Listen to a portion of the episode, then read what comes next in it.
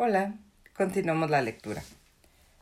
Laura Ortega, presidente del PRI y ya con prestigio de descabezador de democratizadores, en abril de 1966 salió con la idea de que el PRI debería de añadir un sector patronal. Dada la indigencia del sector popular y del campesino y el control rígido del sector obrero, Fidel Velázquez seguía reeligiéndose puntualmente cada cuatro años, mucha gente consideraba que los empresarios eran los verdaderos amos y señores del partido oficial. ¿Para qué entonces la formalidad de otorgarles un sector? Pero Laura Ortega iba en serio, y por tanto en Morelia, Toluca y Tepic siguió hablando de la necesidad de un nuevo sector priista. Los hombres de la iniciativa privada, decía con su aterrorizante uso del idioma, ya no se puede decir que son reaccionarios, ahora están presentes en las filas del Partido de la Revolución y suman su esfuerzo al que realizan campesinos, obreros y gente del sector popular. Las bromas se sucedían y los militantes de la vieja guardia se escandalizaban, así es que Laura Ortega y el presidente Díaz Ordaz tras él tuvieron que dar marcha atrás. Todo esto, a fin de cuentas, reflejaba la época de oro de la concordia empresarios-gobierno, que en esos años pre-68 llegaba a su cenit. Los líderes obreros, que también servían a los intereses del capital de cualquier manera, al hacer declaraciones públicas no podían aceptar nada de eso. Fidel Velázquez declaró entonces que la sola idea de incorporar a los empresarios al PRI implicaba desvirtuar su doctrina y su misión. Los líderes obreros, por otra parte, en 1966 desmantelaron el viejo bloque de unidad obrera, BUO, y en su lugar urdieron un nuevo centro de acarreo y de apoyos masivos para el gobierno. El Congreso del Trabajo se incorporó, ahora sí, a todas las confederaciones, federaciones y sindicatos de industria más importantes, salvo aquellos despistados que seguían hablando de libertad a los presos políticos o peor aún de revolución. El Congreso del Trabajo trató de dar una imagen más limpia a los líderes obreros, pero en la práctica no representó gran cosa de lo que ya era el tristísimo búho. En, mayo de 1966 se inauguró el Estadio Azteca, con un juego entre el América y el Torino de Italia. Más de cien mil gentes estaban allí, el presidente Díaz Ordaz llegó tarde y la multitud lo recibió con una fuerte y prolongada rechifla. Pero eso no fue nada comparado con los abucheos y repudios que se declararon al presidente de la Madrid veinte años después. En el Congreso, en tanto, los diputados se entretuvieron discutiendo si se debía inscribir, con sus debidas letras de oro, el nombre de Francisco Villa en las columnas que agrupaban los nombres de las grandes estrellas de la patria. Los discursos a favor y en contra recurrieron a todo tipo de argumentos, y tras ellos se parapetraban los intereses más diversos. Vicente Salgado Pérez del PRI, por ejemplo, decía Así tenemos que junto al nombre del glorioso Emiliano Zapata aparece el de Venustiano Carranza, cuando sabemos que gentes de Carranza mataron a Zapata. Después tenemos a Obregón, que sacrificó a Carranza. Ahora pondremos a Villa también. En efecto, los regímenes de la Revolución habían logrado el milagro, no menos espectacular que el del desarrollismo, de que cualquier persona, símbolo o idea importante en la historia de México a la larga era capitalizada, era capitalizada por el PRI, aunque se tratara de contradicciones aberrantes, como las que señalaba Salgado Pérez. Perdón, Salgado Páez. El PRI tenía al águila y la serpiente, la Virgen de Guadalupe, los colores de la bandera, a Cuauhtémoc y a Cortés, a Hidalgo, Morelos, Guerrero, Iturbide, Juárez, Díaz, Madero, Carranza, Obregón, Zapata y anexas. ¿Por qué no también al buen Pancho Villa? El enamorado lombardo toledano se encargó de conciliar las cosas y después tuvo lugar la votación por 168 votos a favor y 16 en contra, Pancho Villa dejó atrás su condición de bandolero a sus tagringos y pasó a ser un adusto padre de la patria. En 1966, el rector Ignacio Chávez no pudo concluir su segundo periodo a la cabeza de la UNAM por una huelga que le hicieron a causa de los cursos y exámenes de regularización. Lo sucedió Javier Barros Sierra y se creó entonces el Consejo Estudiantil Universitario, compuesto con jóvenes del Partido Comunista y del PRI, que con una huelga general obtuvieron el pase automático y la desaparición del cuerpo de vigilancia. Un año después, Barros Sierra se lució al expulsar a los consejeros del muro y a los funcionarios de la UNAM que los solapaban. El sobrecupo de la Universidad Nacional ya era crónico y reflejaba la poquísima estima que el gobierno priista concedía a la educación. Poco a poco México iba colocándose en las listas de los países que menos invertían en cuestiones educativas, y los jóvenes lo resentían y se manifestaban en contra. Antes los muchachos, con inquietudes políticas, solían asaltar autobuses usualmente como protesta a los aumentos de precio en los transportes. Pero a, mediados de los sesentas, los estudiantes se preocupaban porque el sistema solo permitía desarrollarse a los ricos que podían pagar educación superior privada.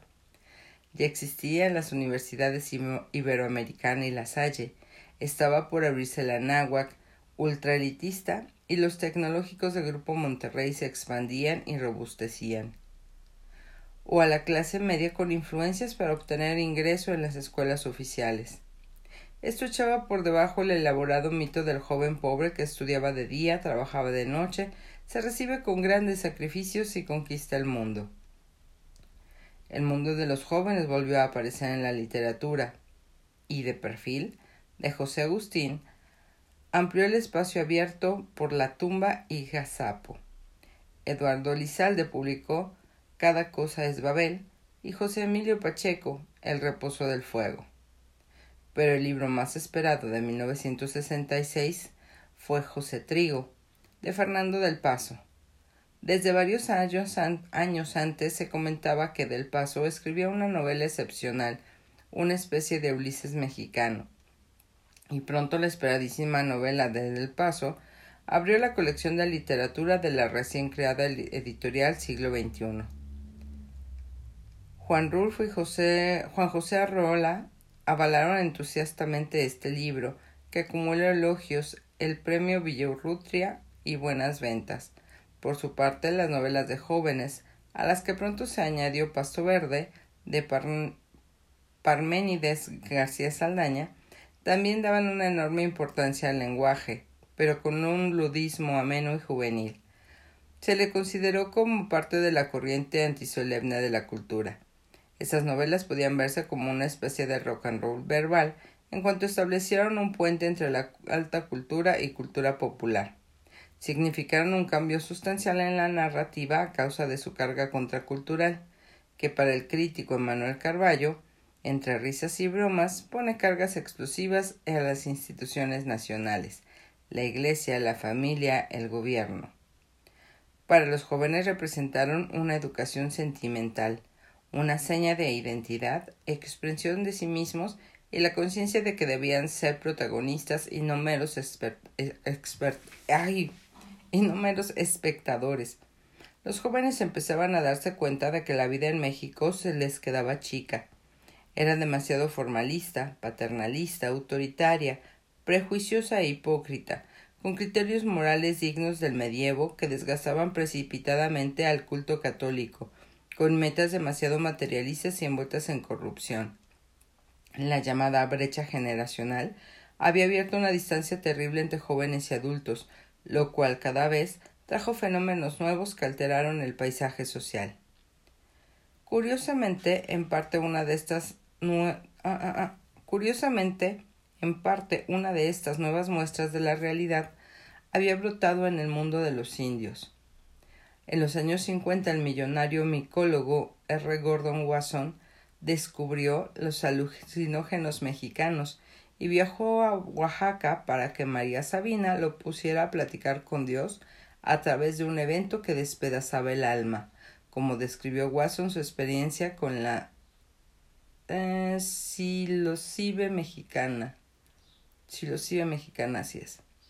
Watson llevó muestras de los hongos oaxaqueños a Albert Hoffman el químico que descubrió la LSD, y éste los analizó y sentó las bases para que pudieran sintetizarse. En tanto, en Estados Unidos, el gobierno y el ejército llevaron a cabo experimentos con drogas alucinógenas con fines militares y varios académicos estaban también interesados en los efectos psíquicos que proporcionaban las plantas alucinógenas y los productos sintetizados que desencadenaban los mismos efectos.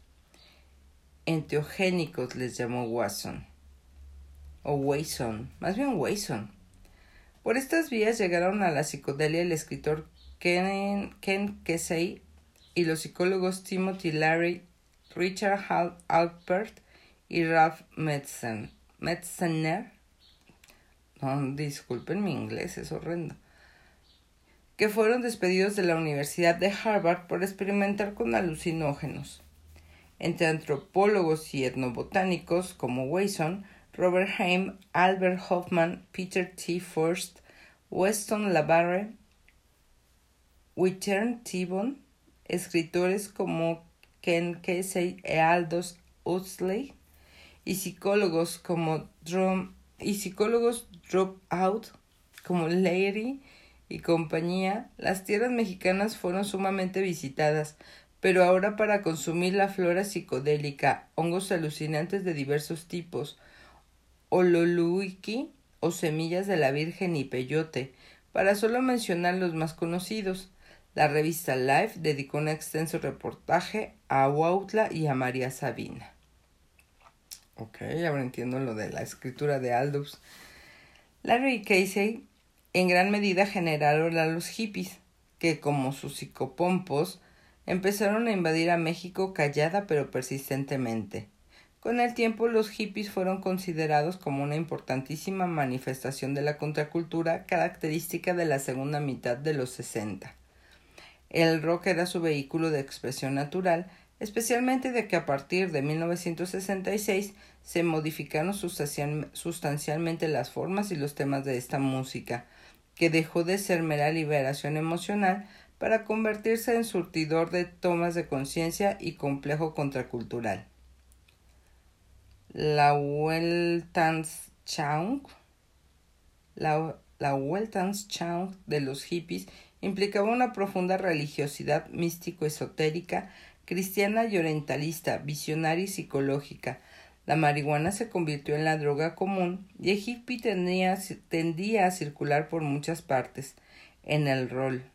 Los hippies estadounidenses recorrían México en busca de sitios de espectacular belleza natural y lejos de la llamada civilización, aunque eso sí, iban pertrechados de la alta tecnología en la que se finca el rock. Así llegaron a Cabo San Lucas, Puerto Vallarta, Acapulco, Oaxaca y sus playas, Tepoztlán, Palenque, San Cristóbal de las Casas y se establecieron allí. Al poquísimo rato empezó a formarse una contraparte mexicana, la primera generación de estadounidenses nacidos en México. La llamó Carlos Monsiváis, que también usaba el cabello largo el desaliño al vestir y la comunión alucinógena con la naturaleza. Sin embargo, los hippies mexicanos se identificaron con los indios, pues ellos, desde siglos antes, poseían una cultura muy, muy sofisticada en cuanto a las plantas alucinógenas y la cartografía de los espacios interiores que apenas empezaban a explorar masivamente.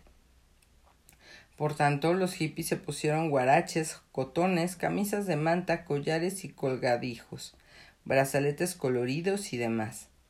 Repudiaban conscientemente los frutos negativos de la civilización occidental y lo mostraban a través de su apariencia y en la expresión de ideas y doctrinas. En México el hippie se volvió, como asienta Enrique Marroquín en la contracultura como protesta, en hippiteca y además del aprecio por la cultura indígena, que no ocurría desde los tiempos de Diego Rivera. Pronto, Pronto conformó un lenguaje propio que se alimentaba fuertemente del argot carcelario, de expresiones populares y que lanzó numerosos términos, el llamado después lenguaje de la onda.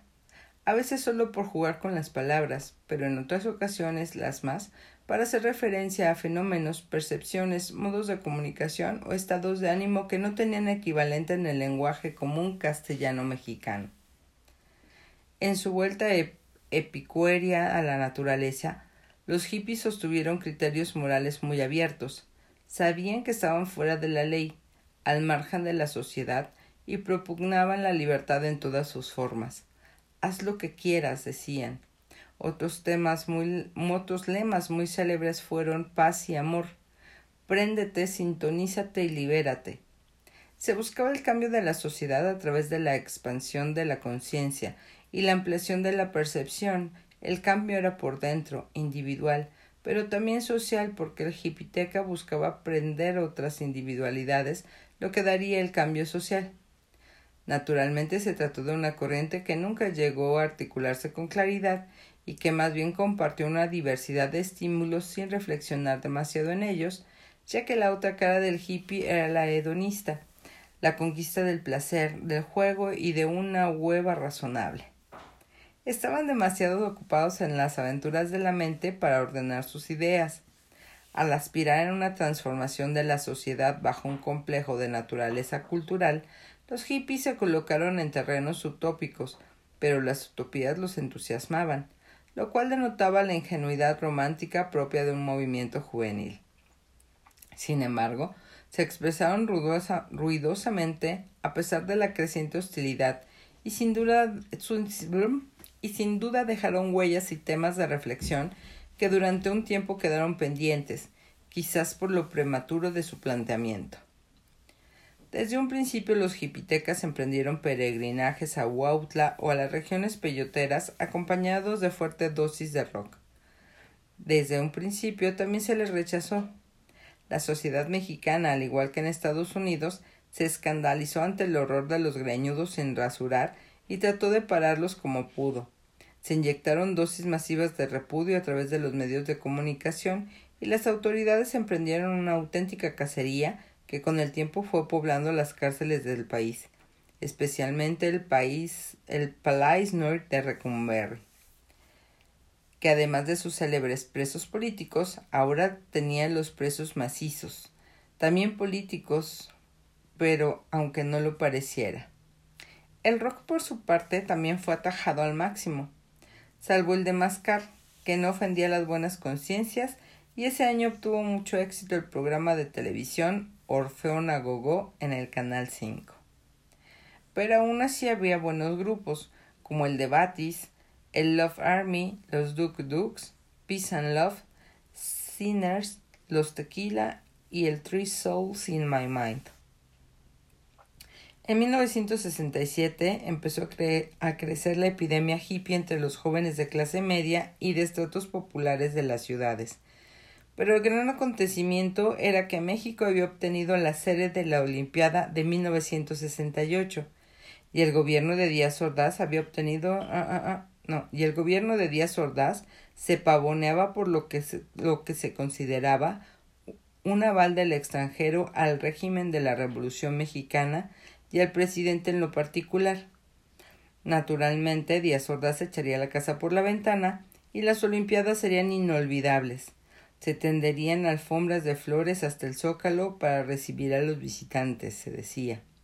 Paternalistamente les pedía buen comportamiento al pueblo en general para que los ojos de todo el mundo vieran la paz y la estabilidad del pueblo mexicano. Los preparativos incluirían una Olimpiada cultural. Numerosos artistas internacionales como Claudio Arrau o Leonard Bernstein visitaron nuestro país Además, escultores de distintos países entregaron obras, nada excepcional por otra parte, por lo general de una abstracción sin imaginación, que se colocaron a lo largo de la ruta olímpica, en la parte sur del periférico de la Ciudad de México. La Olimpiada Cultural después se extendió a las ruinas de Teotihuacán, donde se llevaba a cabo un espectáculo de luz y sonido con texto de Salvador Novo, quien, por cierto, en 1967 ganó el Premio Nacional de Literatura y en 1968 se bautizó con su nombre la calle Coyoacanense donde vivía. También se llevó a cabo un festival de pinturas, murales hechas por niños, mil veces mejor que las esculturas del periférico. Por último, se lanzó el lema Todo es posible en la paz con lo cual el régimen acababa de autoenaltecerse sin el menor asomo de conciencia de sí mismo. El lema, por otra parte, se volvió un intenso sarcasmo después de la matanza de Tlatelolco. Pero antes de ese 2 de octubre, que no se podía olvidar, Tlatelolco fue célebre porque en la moderna torre de relaciones exteriores de la Plaza de las Tres Culturas, el presidente Díaz Ordaz culminó un mínimo intento por obtener cierto prestigio internacional a través del Tratado de Proscripción de Armas Nucleares en Latinoamérica, que más bien fue conocido como el Tratado de Tlatelolco. 14 pranganas, 14 pranganas países latinoamericanos, incapaces de cualquier sueño atómico, firmaron sin titubeos ese acuerdo, pero otros países importantes del continente, como Estados Unidos, Argentina, Cuba y Brasil, se negaron a suscribirlo, por lo que la eficacia pacifista del Tratado de Tlatelolco más bien fue retórica. Para esas fechas, el padre Gregorio Lemenciar escandalizó al mundo católico porque en su monasterio de Cuernavaca, él y sus monjes se sometieron al psicoanálisis tanto la curia mexicana como la cúpula del Vaticano se ofendieron terriblemente, pues para ellos el precedente de Le Mercier implicaba dejar la iglesia en manos de Freud. Por supuesto les prohibieron sus ávidas prácticas psicoanalíticas, y Le Mercier tuvo que renunciar a los hábitos. El mundo católico supo de golpe que las cosas cambiaban irreversiblemente si es que no lo, si es que no lo advirtió en marzo de 1965 cuando los católicos practicantes que iban a misa por primera vez en su vida vieron que el sacerdote oficiaba de frente, ya no de espaldas, y que además la misa era en español, pues el latín finalmente era lengua muerta después de más de dos mil años. El pueblo mexicano era católico en su gran mayoría, pero cada vez era más visible el avance del protestantismo, que durante décadas había sido combatido vicioso y fanáticamente por la curia católica y que a principios de la década se había equiparado con horror el comunismo. Este es un hogar decente, no se admite propaganda comunista o protestante. Se leía en los engomados que había muchas casas.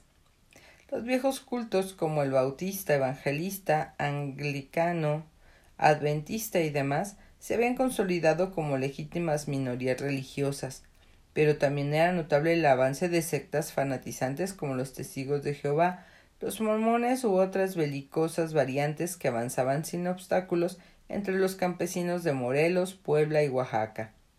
El camino había sido abierto, ya abonado por el Instituto Lingüístico de Verano, que llegó a México a fines de los años treinta, admitido por el gobierno de Cárdenas para traducir la Biblia protestante a las distintas lenguas indias. Por cierto, una misionera traductora fue la que avisó a R. Gordon Wason de la existencia del hongo alucinante en la sierra de Oaxaca.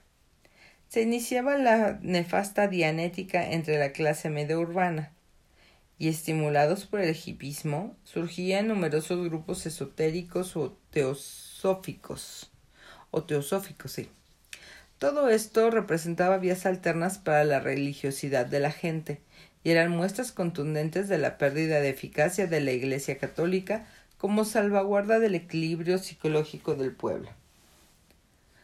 Cuernavaca estaba de moda. Además del monasterio del padre Le Mercier, allí atraía la atención el obispo Sergio Méndez Arceo, que corporeizaba la otra cara de la crisis de la Iglesia la teología de la liberación, la participación de los sacerdotes en los movimientos populares y la vuelta a la identificación con las carencias de los más pobres.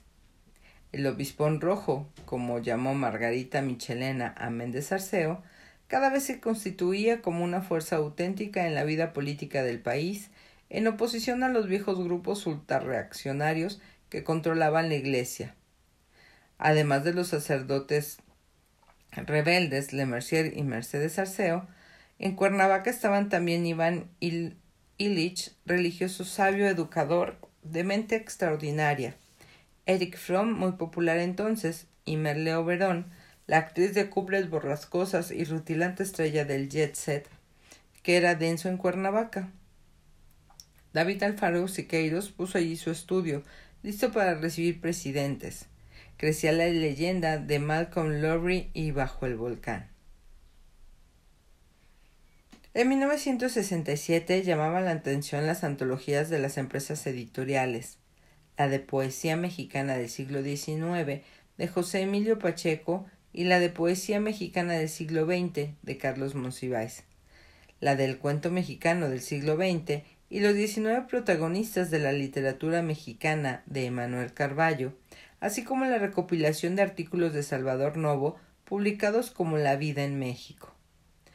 Esto durante los periodos presidenciales de Lázaro Cárdenas, Manuel Ávila Camacho y Miguel Alemán. Octavio Paz publicó Blanco, José Carlos Becerra, Relaciones de los Hechos, Rubén Bonifaz Nuño, Siete de Espadas, y Homero Aridgis, Perséfone. En la prosa, Carlos Fuentes publicó Cambio de piel, una de sus obras más ambiciosas y de momentos geniales.